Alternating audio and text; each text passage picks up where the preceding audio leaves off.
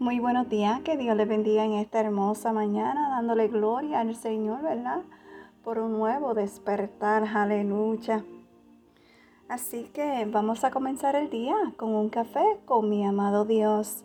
Y el tema de hoy es precavido. Si vamos al libro de Proverbios capítulo 22 versículo 3, la palabra del Señor nos dice, el prudente ve el peligro y lo evita el inexperto sigue adelante y sufre las consecuencias.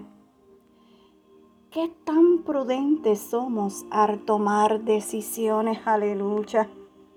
Sabes, a veces podemos confundir la fe con la imprudencia, pues pensamos que como Dios prometió estar con nosotros, entonces Él tiene la obligación de guardarme y bendecirme tome la decisión que tome. Pero no es así. Las promesas de Dios no se sujetan a nuestro deseo. Es decir, no se trata de cómo yo lo interpreto, sino cómo debe ser en realidad.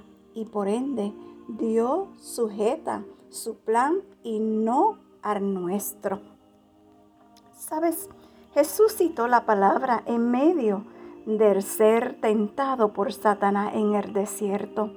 No tentarás al Señor tu Dios. Hoy te digo, seamos prudentes y tomemos precauciones. Siempre caminemos en el orden de Dios y tendremos siempre su respaldo. ¿Sabes?